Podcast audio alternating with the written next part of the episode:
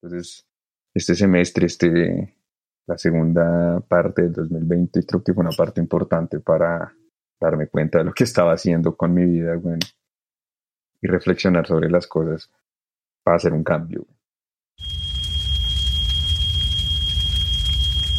This is fine. I'm okay with the events that are unfolding currently. Hola, bienvenidos a este capítulo número 2 de este podcast llamado No estamos tan paila.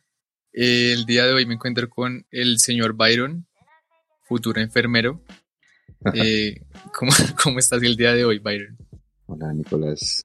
Pues hoy, con las noticias que nos acaban de dar, el confinamiento otra vez para ciertas localidades, un poco fastidiado, pero, pero el resto todo bien, güey. Qué puta mierda, güey. Ya lo vi. Yo dije, como no, marica, este año estoy rejuicioso con el hijo de puta gimnasio, re firme, hacia allá, pico y cédula, nah, la chimba. Ya, ya nos habíamos acomodado el pico y cédula de otras medidas. Malparidos. Bueno, como, como, como les, contamos, les conté en el capítulo anterior, eh, Byron también es uno de mis amigos más cercanos. Con él también estuvimos en el colegio, pero extrañamente. Ah, bueno, con ustedes compartimos un par de veces, ¿no? Salíamos como a valer verga en el, en el chorro de Quevedo. Eso sí fue muy random. Porque tampoco es que fuéramos así como súper unidos, pero se daba la oportunidad. Lo mismo que eh, pasó con, con, mi, con mi grupo de amigos que empezamos a jugar LOL todos y, LOL, y ya se forjó la amistad, güey. LOL, forja amistades. Pero lograr destruye. No, no, no fue en LOL. No jueguen, no, sí, no, no lo hagan. No caigan en ese vicio tan mierda. Quería. Bueno, Byron, el día de hoy te invité porque tú el ahora año pasado tomaste una decisión que nunca habías tomado antes, ¿no? Que fue tomarte un receso de tus labores académicas. Cuéntanos por qué, por qué tomaste esta decisión. Bueno, eso es una decisión importante, marica, que no, que mucha gente, no creo que yo solo eh, haya pensado, sino que de hecho muchas personas, de hecho es uno de los pensamientos más comunes que yo creo que la gente suele tener cuando está en cierto grado ya de formación. Y es una decisión que tiene un componente muy multifactorial. O sea, es que diga, no, marica, me pasó X cosa y por esta X cosa decidí aplazar mi semestre o ponerle un alto a mi carrera eh, para mirar qué estoy haciendo. Pero en muchas cosas, todos, pues, como todos vivimos, el 2020 fue un año bastante particular por las cosas que se vivieron. Pero yo venía ya de todos modos con una carga pesada, como mucha gente, y es muy común acá en, en países latinoamericanos, la exigencia académica que uno tiene desde pequeño, ¿no? Porque uno está acostumbrado desde el colegio a levantarse a las 5 de la mañana para poder llegar a las 7 y cumplir un horario estricto de 7 a 5, digamos que era en el colegio que nosotros estábamos, o de 8. No, en el caso de la mañana, que era una jornada larga. Y pues el mismo trote desde que uno está en primero hasta que está en 11. Y la preocupación de seguir, bueno, y la universidad que, la universidad que supuestamente es un poco más liberal, pero al final no. También depende mucho de la carrera en la que uno esté y la carga académica. Digamos, mi carrera tiene una carga académica bastante grande. Ah, bueno, hay pequeño paréntesis. Byron estudia medicina, no enfermería, es porque es un meme interno, pero eh, Byron estudia medicina en la pontificia. Entonces, continúa. El caso es que es, eh, la carga química es muy pesada, entonces uno yo llevo, por ejemplo, yo desde pequeño con, con ese corre-corre, terminar el colegio y darle duro a la universidad, y sacar buenas notas, cosa que tampoco es que haya, haya sido muy óptimo. eh, particularmente ese fue uno de los puntos que yo toqué porque pues cuando uno aplaza uno tiene que mandar una carrera a dirección de carrera, valga la redundancia, explicando el por qué uno lo va a hacer, porque es que eso es una decisión importante, eso que afecta realmente el futuro porque muchas personas aplazan y no vuelven. Entonces la, la carrera tiene que estar informada de usted por qué va a aplazar. Uno de mis puntos fue, fue esa decadencia de, de lo académico. ¿sí? Ok, tuviste que fue como una acumulación de muchas vainas, ¿cierto? Son muchas cosas, sí, fueron muchas cosas. Como un cansancio, diría yo, un cansancio mental. porque realmente físico, físico porque uno corre mucho. Obviamente hay gente que sigue derecho, que son muy poderosos y desde chiquitos también, el pre-kinder y terminan la universidad y luego siguen un máster y yo no sé qué, y son muy fuertes y muy chimbas y, bien por ellos, pero pues no todas las personas son iguales, ¿no? Yo sí estaba mamado, Yo, yo, yo hacía las cosas por hacerlas y creo que eso es una de las peores horrores que las personas pueden cometer. Empezar a hacerse las cosas por, por hacerlas. Ahí hay una vaina importante y es que creo que, sobre todo en, en, en tu carrera, la exigencia es muy alta, ¿no? Y uno tiende a ver gente como muy, lo que tú dices, como muy perfecta y así re, no, fue puta, no dormí un culo y aún así hago turno de nueve horas seguidas y es como, siento que sobre todo en esos ambientes uno tiende a compararse mucho. ¿Tú en algún momento te viste como la, la como decir como una marica, van a decir que soy una flor por, por decir que me retiré? No, no quiero sonar prepotente ni, pero es que digamos, para entrar a mi universidad es muy difícil, a estudiar mi carrera es muy difícil, son 90, 100 cupos y las inscripciones suelen ser de 2.000, 3.000 personas.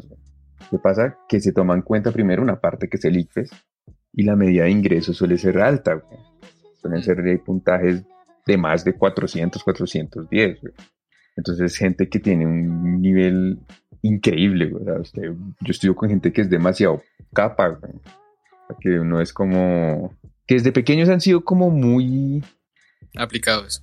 Sí, entonces uno a veces suele decir como, no, y este man que si no hace ni mierda, solo se pasa hartando y saliendo, pero aún así sigue siendo un capo. Entonces a veces uno piensa mucho en ese tipo de cosas y se despilotea. Es una cuestión interesante la comparación con los compañeros. Que creo que pasa en todas las carreras, pero es que lo que digo es que en, esta carrera la gente es muy rápida, son muy... Hágale, hágale, hágale, hágale. Y si usted falla, a la verga. No, es que medicina también es un colegio, ¿no? Porque es que usted comparte con los que está desde primer semestre, casi que, o sea, sin, es decir, si ninguno se quedan como en alguna materia grande o alguna mierda así, todos están como en constante contacto con otros. Ese es mi pensum porque se supone que cada materia es prerequisito. Los pensus anteriores sí uno podía ver con gente de otros semestres, pero no sé, en la carrera solemos ser los mismos porque no sé, no sé, en economía pueden compartir con clases con gente de, de administración, contaduría. Ingeniería, sí. Ajá, pero digamos en mi carrera no. Suelen ser como las selectivas que nos obligan a ver teologías que compartimos con otras carreras. Pero digamos un, eh, un ingeniero de sistemas no va a ver anatomía 2, histología 3, porque pues ajá, no aplica. Sí, paila. Entonces son esas cosas. Entonces la carga es muy pesada. Esa es una de las cosas que no piensa cuando va a aplazar. Otra cosa que no piensa y que creo que en mi carrera, en mi pensum, que es importante, son como las amistades que uno tiene. Eso tiene pros y contras. Pros, como nosotros tenemos esa idea del colegio, la facultad, todos nos conocemos con todos. Si usted pasa de un semestre a otro no es tan grave. Digamos, en mi caso yo no sufro tanto porque yo conozco gente abajo, gente arriba, así. O sea, no, no voy a quedarme solo pero digamos, usted llegue a ser alguien que no conozca mucha gente y por X razón usted tuvo que aplazar y llegue al semestre abajo, ya un semestre formado, que entra octavo, ya es gente que tiene sus grupos porque los grupos siguen siendo cerrados. Usted sabe que las personas son muy cerradas en algunos grupos. Sí. Eso es una desventaja. Las amistades y, y los grupos de trabajo. Y, en y nosotros principalmente trabajamos mucho en equipo. Entonces nos lo inculcan desde los primeros semestres pero aún así sigue siendo complicado usted conocer gente. Digamos, si usted está en octavo y sigue siendo una persona solitaria, no, no, no, no, es tan fácil ese cambio de gente. Entonces es una de las cosas que uno tiene que tener en cuenta cuando toma ese tipo de decisiones, porque afecta, ¿no? La parte social. Y la otra es la económica. Uno tiene que hablar con los papás de ese tema. Venga, sí, ¿cómo fue, cómo fue ese, esa conversación con sus papás? O sea, ¿Usted cómo tocó el tema y ellos cómo lo tomaron? No, mis papás fueron muy frescos realmente. Vale, voy a decir también yo porque uno de los detonantes, porque ya, ya venía jodido. Y es que, bueno, pasó algo en el semestre, yo que como marica, ¿qué verga pasa? ¿Por qué, ¿Por qué estoy así en este momento? Eso que pasó, yo ya estaba cursando el semestre que aplacé. Eso es un, un, punto importante. ¿Por qué? Porque cuando uno está ya dentro del semestre, yo no tomé la decisión a tiempo, sino que un poquito después, eso tiene una carga económica fuerte, Porque hay unos, unos intervalos de tiempo que si son, no sé, 15 días, 20 días después de haber iniciado las clases, uno tiene una penalización. No, creo que en mi universidad son siete días. eh, le devuelven el 100% de la matrícula. O pues se lo abonan. De los 7 como a los 20 creo que son, le dan a 90. Y ahí para arriba van bajando. Y eso es un porcentaje importante, digamos. Eh, yo sí perdí como dos palos algo, güey, porque pues me dieron solo el 90% de la matrícula, güey. Tres, no estoy seguro. Lo bueno es que mis papás son muy frescos. güey. Yo sí les dije como no, oigan, estoy pensando en aplazar el semestre, vean la situación en la que estamos, no estoy teniendo una buena práctica, que es otro punto importante, porque yo ya estoy en prácticas, yo ya tengo que ir al hospital a rotar, entonces uno pierde mucho, mucho contacto, que es una de las cosas más importantes, como que uno aprende. güey. El semestre pasado yo vi medicina interna, que creo que es una de las cosas más importantes, es lo que todo el mundo ve en medicina, que es lo que es Doctor House. güey. Es como, no, yo veo estos síntomas, estos signos y digo que usted tiene lupus o sí. Yo no pude ver esa práctica. Yo vi, se supone que son dos meses. Yo vi un mes o menos. ¿Qué me toca hacer? Eso me toca volver a aplicarlo más adelante en la carrera, ¿no? que se llama internado y me toca... Son cuentos que me toca cuadrar a mí para poder tener una formación adecuada. Entonces eso descuadra mucho. Eh, estoy perdiendo el tiempo. que Fue uno de los puntos que yo toqué al principio, que es la decadencia académica. Porque yo entré, o sea, si yo estoy estudiando acá, yo es porque no soy bruto. Yo no me considero una persona bruta. O sea, ¿sí?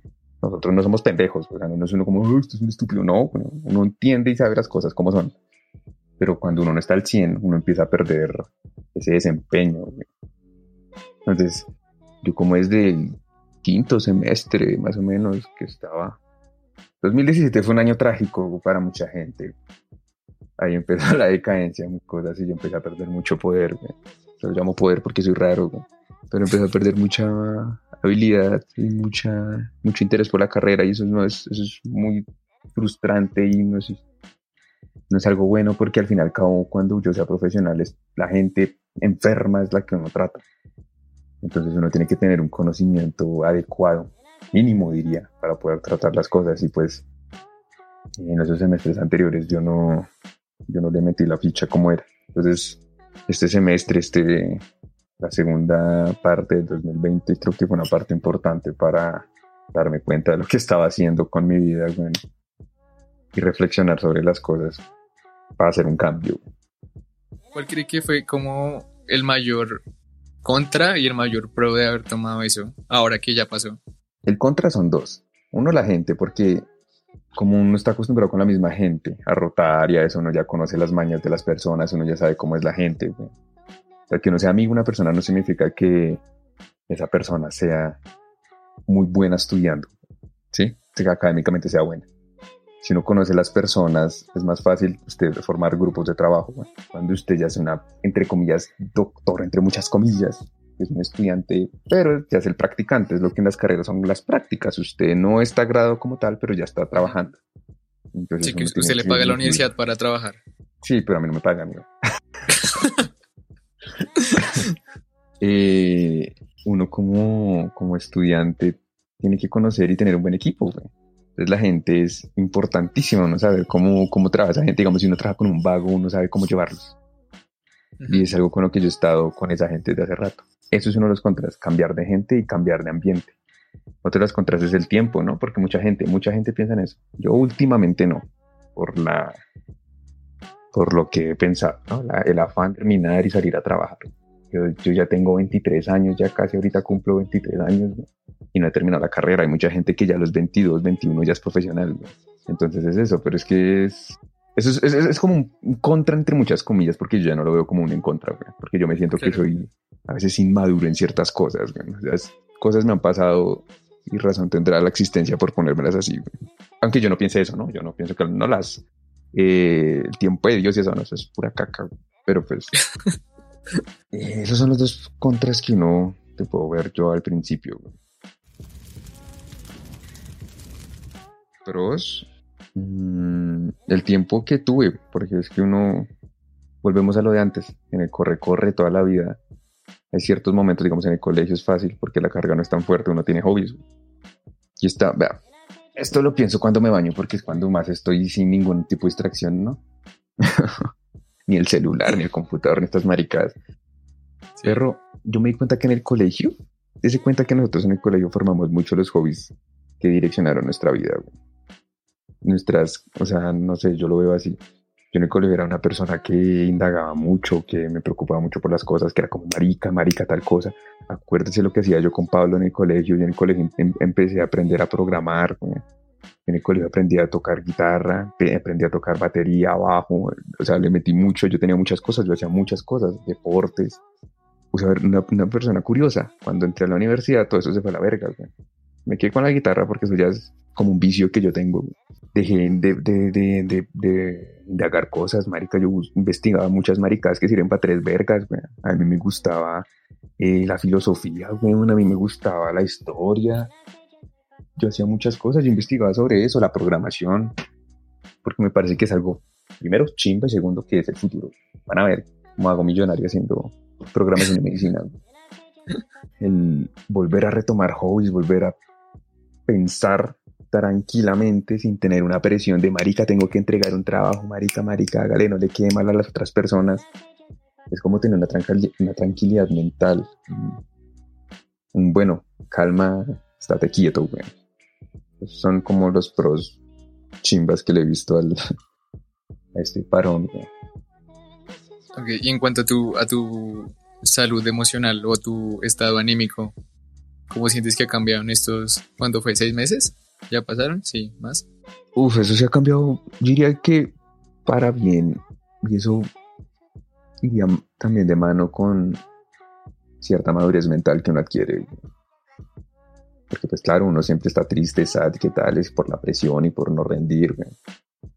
En cierta parte eso no, uno lo vuelve a animar. Lo de los hobbies también, eso a uno le vuelve a pues, retomar cosas, volver a leer por que a uno le gusta, no es lo mismo leer un paper de cinco hojas del, del esófago de Barrett a leerse, no sé, weón, la peste de Camiá, ¿sí? Entonces, son cosas distintas. No digo, no digo que sea imposible, hay gente que lee eh, todos los artículos que lo ponen a leer a uno y demás, y tras del hecho leen eh, sus libros que les gustan. Sí, weón, la gente muy chimba en este mundo, pero a mí se me explotaba la cabeza porque me mamo de la vida a veces, pero pero retomar eso también da cierta tranquilidad. Sí, yo creo que a mí, yo también, a mí también me pasa un poco que cuando estoy en la universidad, mi mayor preocupación y creo que la de mucha gente es pues cumplir con los deberes que le pone uno a la universidad, ¿no? Siento que uno deja mucho de hacer las vainas que le gustan o de invertir tiempo para sí mismo, como en su propio bienestar, aparte de dormir y comer. Eh, y cuando uno empieza a tener como tiempo libre, se siente el cambio muy fue puta. O pues por lo menos para mí, que yo, digamos, mi, mi descanso, entre comillas, fue solamente ver una materia, yo empecé a ser más consciente de mi tiempo y invertirlo y, no sentirme mal cuando lo invierto en mí, porque siento que cuando uno está en la universidad uno se siente culpable porque eh, ve una serie o porque cuando tiene otras responsabilidades encima, no sé si a usted también le pasa. Claro, claro, yo creo que eso le pasa a muchas personas porque uno deja de pensar en uno por rendir, porque también eso es el típico discurso de gente cansona, que a veces tiene razón en cierta parte, de que el sistema y el sistema y el sistema está hecho para sacar buenas notas y no para aprender. Eso tiene cierto grado de verdad, porque uno está espichado a rendir académicamente, a sacarse un 5. No va a aprender bien eso, porque usted le mete un tema una semana y la otra le meten otro y otro y usted tiene que rendir en el parcial. Si no rinde, se queda. Entonces esa presión afecta a mucha gente, en cierto grado también afecta a mí, estar ahí rayado de la cabeza, rayado con la gente, eh, con los amigos, no sé, bueno, la gente en la universidad es distinta, digamos, a nosotros. y A veces cuando yo me ponía, cuando me, tenía muchas cosas encima, yo, era muy displicente con la gente, con mis amigos de la universidad. Y pues a veces hacía sentir mal a la gente de ciertas maneras. O sea, es que eso también, eso afecta mucho afecta mucho, muchas áreas de la vida que cuando uno piensa es como, ah, no vale la pena tampoco ser así, Obviamente, lo que, lo que digo, siempre hay gente que es muy chimba y eso no les afecta y son muy capos. felicitaciones por ellos, muy chimbas, sigan así, serán muy grandes. pero para otras personas no. Sí, es verdad. ¿Dirías que ahorita estás menos paila de lo que estabas, Byron? Pues claro, toda una vida, güey. Yo siento que hasta eh, mentalmente, madurez, güey. Yo creo que madurez uno cogí, yo cogí mucho, entendí muchas cosas. Este, en cuarentena me pasaron también muchas cosas que, que me han hecho crecer mucho, güey. O sea, demasiado que yo como que verga, güey. Y decía, como perro, yo, como, como, como se me pasó esto, porque hacía estas cosas. Güey. Sí, o sea, la cuarentena, el encierro, el COVID, la situación, todo me, me enseñó ciertas cosas. Cambio de reflexión, introspección interesantes. Diría que adecuados para el momento. Una decisión que tomé a tiempo. Yo creo que al final es positivo, ¿no? Porque siento que suena con mucha más motivación a, a querer volver para aprender y no para responder por una nota. Claro, claro, claro, yo creo que eso es importantísimo, uno entrar porque quiere, por, por la misma curiosidad que yo retomé en estos meses, yo he vuelto a estudiar, a leer maricadas, eh, esto que pagamos en Platzi, bueno, no, así sea pendejo para mucha gente, a mi persona chimba, güey. Usted visto, no sé si ha visto los cursos que me he hecho, me he hecho ya como 10 cursos, ya voy para el 11, güey. O sea, me gusta hacer cositas, he vuelto a retomar cosas y me, lo que me pensaba cuando me bañaba, como, ¿por qué tuve que parar y dejar de ser? ¿Sí? a veces hay que parar, es como, vea, hay algo interesante eh, en la actualidad que está tomando fuerza, ¿no? Que es la meditación. ¿sí? Ahorita como vimos en tiempos de que todo tiene que ser rápido, la gente no tiene paciencia. Apareció la meditación, que siempre ha estado, ¿no? O sea, la meditación es un arte que se tiene de miles de años, algo ancestral, todavía perdura, güey. Es como la pausa, o sea, puede ser como un símil, güey. Este, esta pausa que yo tomé puede tomarla como una meditación. Porque ¿qué es la meditación? Usted para de su estrés, no digo que se aísle, no, simplemente usted está quieto en usted y usted percibe lo que está pasando para estar en el ahora, ¿sí? es como, tengo que estar así tan apurado, me quedo quieto, pienso en mi respiración, escucho lo que está a mi alrededor, respiro, siento, si quiere abrir los ojos, ve, observa lo que está pasando a su alrededor, le ponen como un poquito de freno a su vida. Eso es la meditación, o sea, como estar consciente de la hora. Entonces la pausa, pues, estoy diciendo como un símil que digo. Esta pausa me sirvió a mí para decir como, sí, como quieto, como estar en el momento, weón, pensar qué verga pasa, ¿sí? Como pensarme a reflexionar, pensarme, sentarme a reflexionar qué verga estoy haciendo con mi vida. Sí, yo siento que siempre, siempre las pausas en la vida son necesarias meditar no tiene que ser una chimba hippie en la que usted tenga que estar vestido como un marihuanero, weón. sin faltar el respeto a los marihuaneros. con todo respeto a los marihuaneros. sí, pero sí, dejar eso. Que se tomen un tiempo del día para que reflexionen y piensen agradable. Sí, siento que, o sea, vean la meditación como un momento para ustedes, para que su mente descanse. Porque así como es decir, a veces dormir ni siquiera uno siente que descansa porque tiene mucha mierda en la cabeza. Meditar es como un poco estar consciente de que tiene que vaciar su cabeza por un momento y disfrutar como solamente el estar ahí. Que siento que no mucha gente lo hace, ¿no? Aunque en cuarentena aumenta el resto, yo creo que la gente que me ha dicho que medito en la cuarentena, incluyéndome, eh, yo creo que eso aumenta un reguero. Pero bueno, yo creo que ese pronto es tema para otro, para otro podcast. Sí, es que la cuarentena sirvió para que la gente se diera cuenta de muchas cosas, porque uno no está acostumbrado en muchos casos a estar solo o a estar con la familia. Sí, entonces eso, sirvió. Ok, Byron, muchas gracias por acompañarme en este episodio el día de hoy. ¿Algo más que decir? No, creo que ya todo está dicho desordenadamente en mis ideas que escupí. Muchas gracias por tu invitación, joven. Yo creo que muy bacano que usted se haya tomado ese. Creo que sobre todo lo siento yo también como amigo suyo. Anímicamente se le nota un cambio muy hijo de puta. Siento que también, y, y la forma en la que ahora percibe las cosas también ha cambiado un poco. Entonces, también te aplaudo por eso, Byron. Gracias, joven. Es que el año pasado fue una puta mierda, a mitad de año yo casi me mato. Sí, no, sí. Yo creo que todos, o sea, no, eso fue una porquería. Sí, sí, puto sí, 2020. fue una caca. Y puto 2021 de esos tres días que también va, qué porquería. Puta Ya Claudia. López, fuerte. Pisando fuerte, güey. Bueno, Byron, otra vez muchas gracias por venir. Eh, si les gustó el contenido de este podcast, síganme, sigan este proyecto. Yo sí- siempre tiendo como decir síganos porque sé que ustedes van a estar un reguero acá, pero entonces eh, pendientes, se vienen más capítulos y ya, si tienen algún comentario pueden dejarlo por las redes que crearé, aún no lo hago, pero pues crearé, creo, creé, no sé cómo hay qué tiempo hablar y ya, gracias, nos estamos hablando, chao. Adiós. That's okay. Things are gonna be okay.